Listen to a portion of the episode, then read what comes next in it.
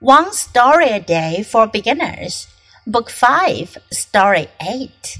A Bear's Visit, Part 1.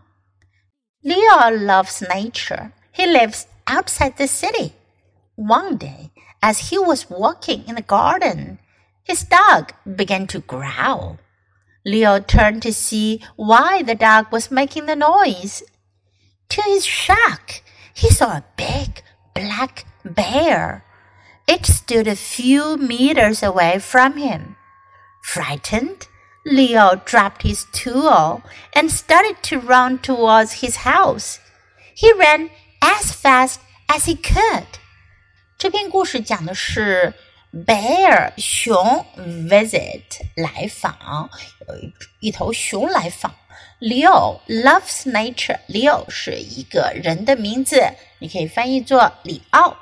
他喜欢 nature 自然。He lives outside the city. 他住在城外。One day, as he was working in the garden，有一天，当他在园子里工作，his dog began to growl。他的狗开始咆哮起来。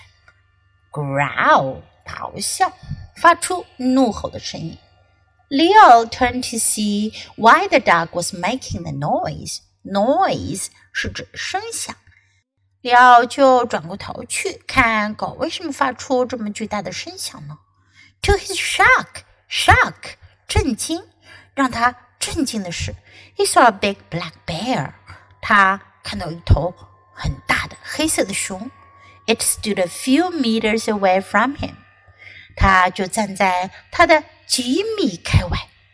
Frightened，非常的害怕，害怕的。Leo dropped his tool。利奥就把他的工具一丢，and started to run towards his house，然后就开始向他的房子跑去。He ran as fast as he could，他跑的要有多快就有多快，as fast as he could，要有多快就有多快。Now listen to the story once again. A bear's visit. Leo loves nature. He lives outside the city. One day, as he was working in the garden, his dog began to growl. Leo turned to see why the dog was making the noise. To his shock, he saw a big black bear. It stood a few meters away from him. Frightened, Leo dropped his tool and started to run towards his house. He ran as fast as he could.